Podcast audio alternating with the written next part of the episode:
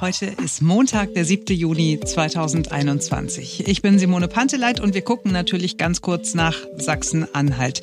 Wollen wir darüber sprechen? Äh, ja, können wir gerne machen. Immer dann, wenn es den Rechten nicht so gut geht, geht es mir ein bisschen besser. Und das ist erstmal äh, die Hauptsache. Wir versprechen euch keine langweiligen Politiker-Statements heute früh zum Wahlausgang in Sachsen-Anhalt. Stattdessen, Simone, gucken wir uns mal an, wie du von 1000 Euro, die du einnimmst, fast alles behältst, ohne Steuern zu bezahlen. Also ein bisschen zahlst du vielleicht schon, aber ist nicht der Rede wert.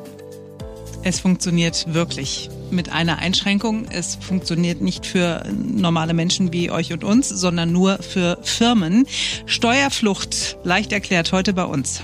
Und wir sind auch verabredet mit dem Präsidenten des Bundes der Steuerzahler. Er soll uns mal erklären, wie viel diese Einigung vom Wochenende wert ist, wonach Steuerflucht ja erschwert werden soll.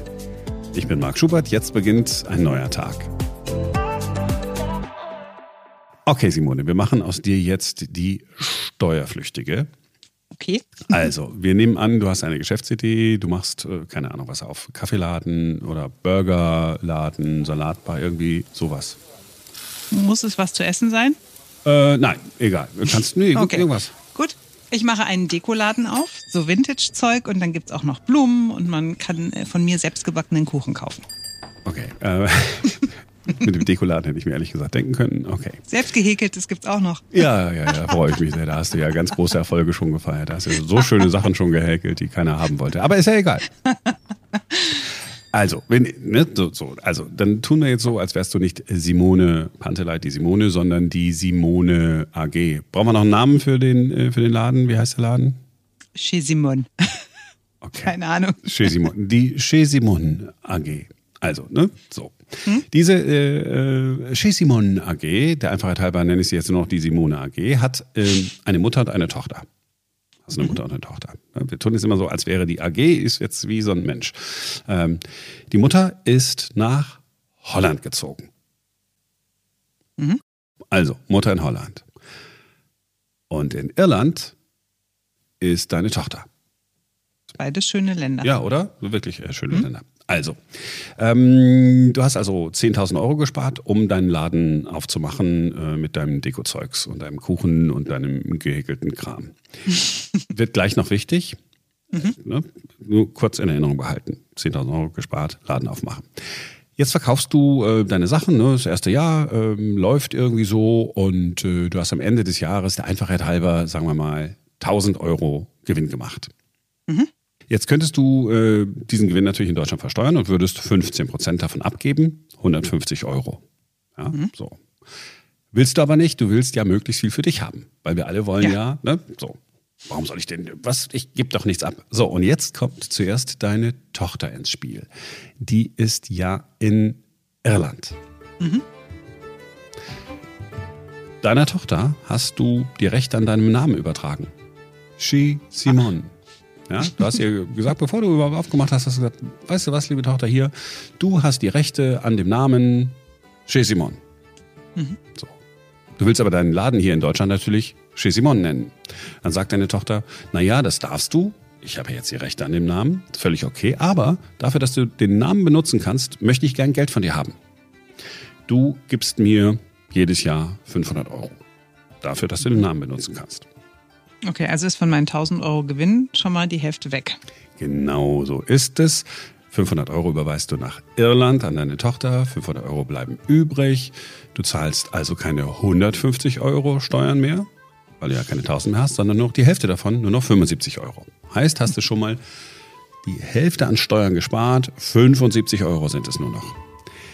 Du erinnerst dich aber, dass du ja äh, 10.000 Euro angespart hattest, um den Laden zu öffnen?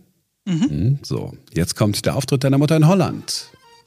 Der hast du diese 10.000 Euro mal gegeben. Egal wann, vor ein paar Jahren. So hast den Laden noch nicht aufgemacht, ist schon lange her.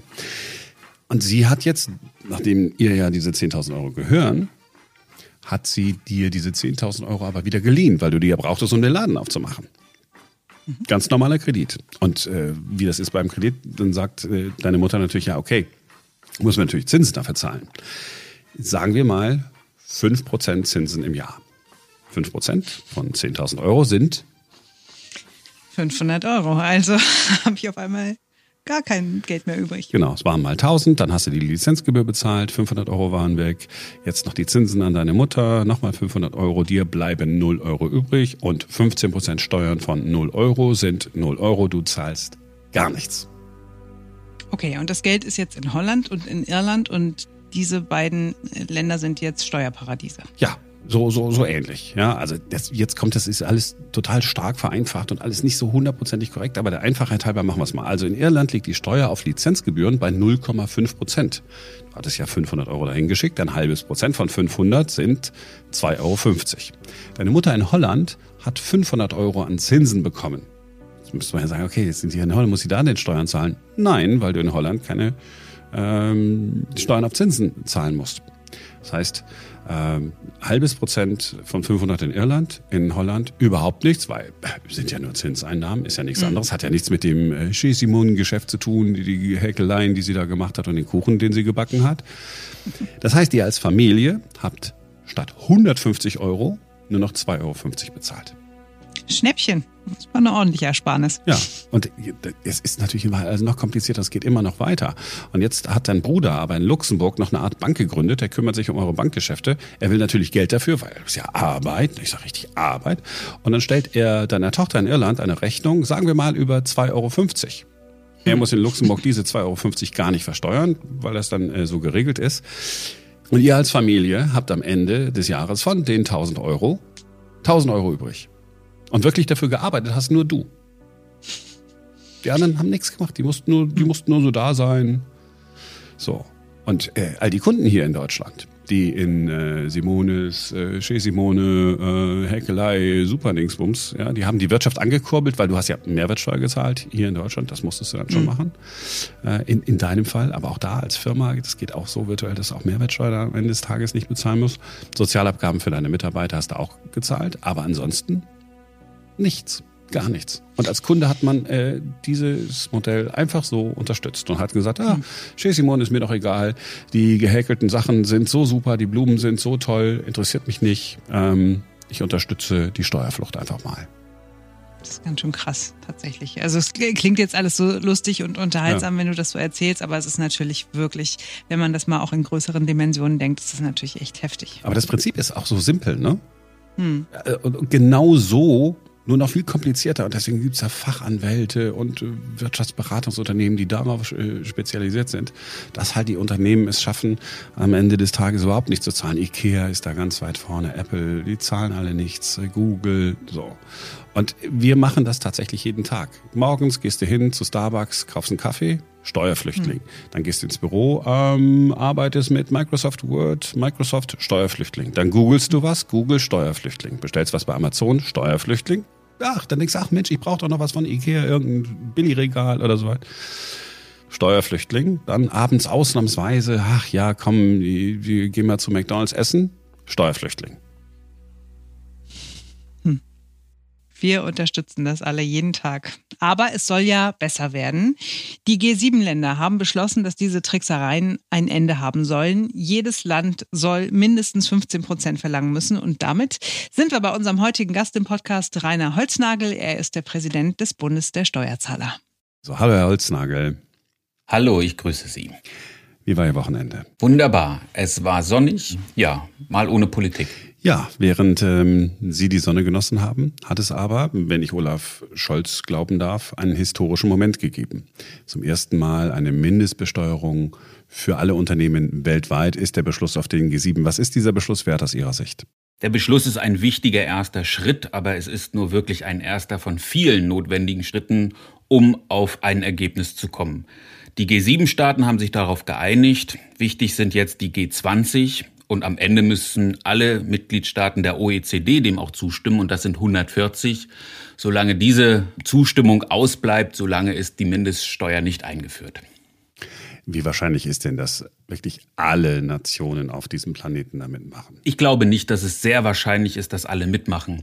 Wichtig ist vielleicht, dass die Großen mitmachen und dass die Großen auch vereinbaren, dass es eine Mindeststeuer gibt. Ob dann alle Steuerschlupflöcher damit geschlossen werden, das steht außer Frage. Und darum geht es ja im Groben und Ganzen. Insofern darf man diesen Beschluss jetzt nicht überhöhen, aber er ist durchaus wichtig. Äh, als Sie vorhin gesagt haben, äh, Steuerschlupflöcher schließen, das eine ist ja mal, wie, wie viel Mindeststeuer muss ich zahlen, aber das nächste ist ja, wie ist das jeweils im Detail ausgestaltet? Da kriegen wir es ja noch nicht mal innerhalb der EU hin, das gerecht äh, zu handhaben. Es ist völlig richtig, dass der Mindeststeuersatz als solches erstmal wenig aussagt. Wir müssen klären, worauf wird er fällig und wo wird er fällig. Da wird viel Euphorie gesät und am Ende wird man wenig davon bekommen. Denn am, wir müssen ja immer sehen, dass das Steuersystem sehr komplex ist. Und solange wir keine Einigung auf die einheitliche Bemessungsgrundlage haben, also worauf wird die Steuer fällig, wird am Ende auch ein Mindeststeuersatz nicht wirklich weiterhelfen. Und ich warne auch ein Stück weit davor, neben der Einigung für einen Mindeststeuersatz wird ja auch zur Frage gestellt, wo werden die Steuern gezahlt? Also da, wo beispielsweise auch der Verkauf oder äh, die Arbeit stattfindet, da wäre Deutschland nicht unbedingt der Profiteur, weil wir sind Exportnation. Das heißt, sehr viele Firmen würden dann nicht mehr in Deutschland steuerpflichtig sein, sondern im Ausland. Das heißt, auf der einen Seite finden wir es ungerecht, wenn Firmen äh, von einem Land ins nächste äh, Gewinne verschieben. Auf der anderen Seite sind wir in Deutschland diejenigen, die auch bislang schon profitieren. Ich glaube, man muss erstmal sortieren. Es gibt natürlich das Interesse von großen Firmen, sich steueroptimal aufzustellen. Das heißt, man sucht sich Standorte, wo die Steuern nicht so sehr hoch sind. Aber da müssen wir vorsichtig sein. Das ist nicht der einzige Punkt, nachdem solche Kriterien ausfallen. Das Zweite ist, es gibt natürlich internationales Steuerrecht. Niemand ist gezwungen, mehr Steuern zu zahlen, als er muss. An dieser Stelle ist eine Mindestbesteuerung hilfreich, damit man Steuerdumping vermeidet. Und schließlich müssen wir den internationalen Wettbewerb im Auge behalten. Und tatsächlich ist es so, dass Deutschland als Exportnation sehr viel Umsätze im Ausland generiert. Unsere Firmen machen sehr viele Umsätze im Ausland, sind aber dann in Deutschland steuerpflichtig. Wenn dies sozusagen aufgelöst wird, dann werden die Firmen im Ausland steuerpflichtig und uns fehlt dann dieses Steueraufkommen. Also das muss man im Auge behalten. Das ist nicht immer alles gut, was dort besprochen wird für die deutsche Staatskasse. 15 Prozent. Ja, jetzt bin ich mal bei dem, bei dem Steuersatz. Da, äh, als wir in der Redaktion äh, über die 15 Prozent äh, gesprochen haben, haben alle gesagt, naja, 15 Prozent. Also ich meine, 20 Prozent, ich würde mich freuen, wenn ich so einen Einkommensteuertarif habe. Äh, die Unternehmenssteuern sind tatsächlich sehr, sehr niedrig. Aber äh, jetzt bin ich wieder bei Olaf Scholz, äh, der das als Erfolg feiert. Aber wenn ich mir die Einkommensteuer angucke, die Menschen hier in Deutschland zahlen müssen, da ist irgendwie nichts von Reformwille zu sehen. Oder liege ich falsch? Da haben Sie völlig recht, dass das auf dem ersten Punkt wenig sich anhört. Der zweite Punkt ist aber, wir besteuern in Deutschland oder international immer den Menschen und nicht das Geld. Das heißt, wenn ich eine 15-prozentige Unternehmensbesteuerung habe, dann schütten diese Unternehmen ja auch irgendwann mal die Gewinne aus. Und dann werden die Gewinne nochmal steuerpflichtig, so dass wir unterm Strich schon sagen, dass die Steuerbelastung deutlich höher ist als die 15 Prozent. Aber ich mache da kein Hehl draus. Wir haben immer deutlich gemacht, wer die Unternehmenssteuern reformiert, der muss auch an die Einkommensteuer heran. Denn viele Unternehmen unterliegen der Einkommensteuer in Deutschland, weil sie familiengeführt sind. Und am Ende müssen eben auch viele Arbeitnehmerinnen und Arbeitnehmer davon profitieren. Man muss diese Reform beidseitig angehen, so dass die Steuerbelastung in Deutschland auch wirklich milder wird. So, das heißt, 15 Prozent sind nur das eine, da kommt noch einiges äh, dazu. Wie, wie kommen Sie genau auf diese Rechnung? Können Sie mal kurz erklären? Die 15 Prozent gelten natürlich für die Firma oder für das Unternehmen, aber das Unternehmen hat ja auch Anteilseigner, vielleicht sogar Aktionäre. Und wenn dann das Unternehmen nach Steuern Dividenden ausschüttet, dann müssen diese natürlich auch nochmal versteuert werden. Nehmen wir ein Beispiel in Deutschland. Sie erhalten aus einem großen Aktienunternehmen entsprechende Dividende, die versteuern Sie mit 25 Prozent Abgeltungssteuer zuzüglich Solidaritätszuschlag. Und zusammen mit den Unternehmenssteuern, die liegen in Deutschland so bei 30 Prozent inklusive der Gewerbesteuer, haben Sie dann einen Steuersatz von guten 48 Prozent. Und das ist der reale Steuersatz auf diese Unternehmensgewinne inklusive der Unternehmenssteuer. Wie sollte eine Unternehmensbesteuerung, ich weiß, es ist kompliziert, ich weiß, es ist kompliziert, wie sollte eine Unternehmensbesteuerung aus Ihrer Sicht aussehen? Wir müssen eine internationale Wettbewerbsfähigkeit in Deutschland herstellen. Zurzeit sind wir letzter, wir haben die höchsten Steuern und das sorgt dafür, dass viele Unternehmen abwandern. Wir dürfen uns nicht den Dumping hingeben, gar keine Frage, aber wir müssen schon wettbewerbsfähig sein. Und das Zweite ist, dass wir natürlich auch viele Dinge berücksichtigen müssen, die im deutschen Steuerrecht schon sonderbar sind aus internationaler Sicht. Das sind beispielsweise die Gewerbesteuern.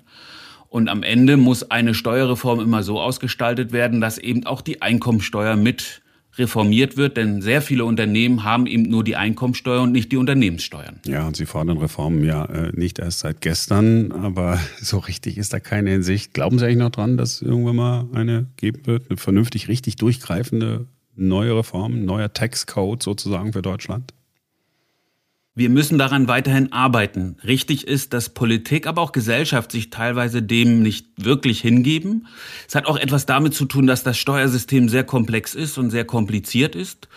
Aber am Ende müssen wir eben sagen, dass es eine sehr wichtige Rahmenbedingung dafür ist, wie unsere Wirtschaft auch vorankommt, wie wir persönlich auch besteuert werden. Deswegen erhoffe ich mir, dass in der nächsten Legislaturperiode mehr über das Steuernsystem gesprochen wird und dass wir neben Vereinfachungsaspekten auch Entlastungen hinbekommen.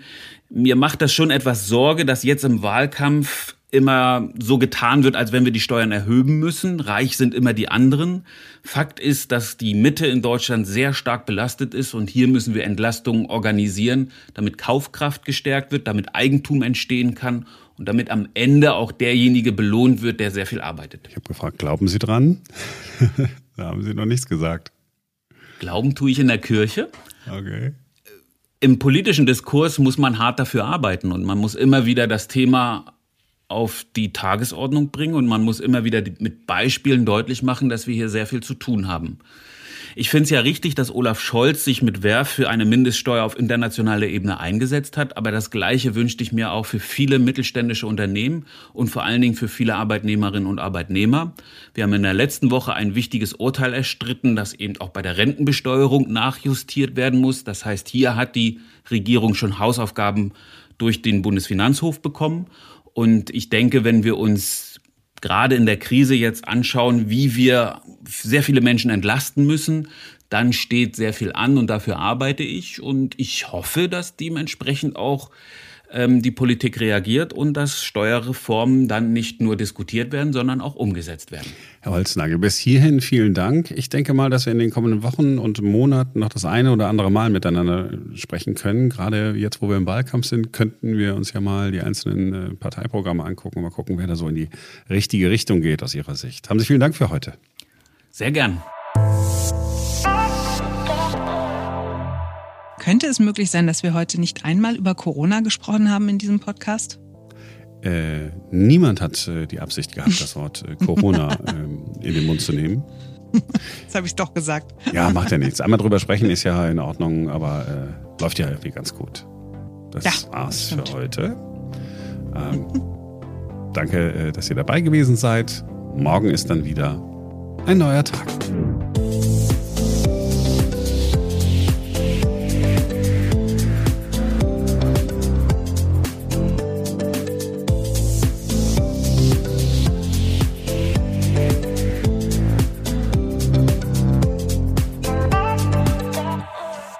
Könntest jetzt nochmal über dein Gewicht sprechen, wenn du möchtest. Na, 104 Kilo. Jetzt muss man natürlich jetzt, ich habe mich gewogen, als ich äh, zwei zuckerfreie Eistee getrunken hatte. A, 400 Milliliter. Äh, wenn wir sagen, äh, ein Liter kostet, äh, er wiegt ein Kilo, dann müssen wir 800 Gramm abziehen. Ja, ich habe heute den ganzen Tag sonst noch nichts gegessen. Gut, ich habe vielleicht auch beim Schwimmen viel Wasser geschluckt. Wer Aber- schluckt beim Schwimmen viel Wasser? Ist, also Ja, ein bisschen dir Wasser. zu denken geben. Nein, ein bisschen Wasser ist immer, äh, kommt ja immer in den Körper. Ich versuche das mal, sagen wir mal so, dann müssen wir ein Kilo abziehen. So. Und deswegen beginnt jetzt die Idee, die, O- die äh, OMAD-Diät. Die Oma. One Meal a Day. Habe ich ja schon mal gemacht. Intermittierendes Fasten, nur einmal am Tag essen. Mit großem Erfolg. Ich erinnere mich. Ja, und diesen großen Erfolg wollen wir mal reproduzieren.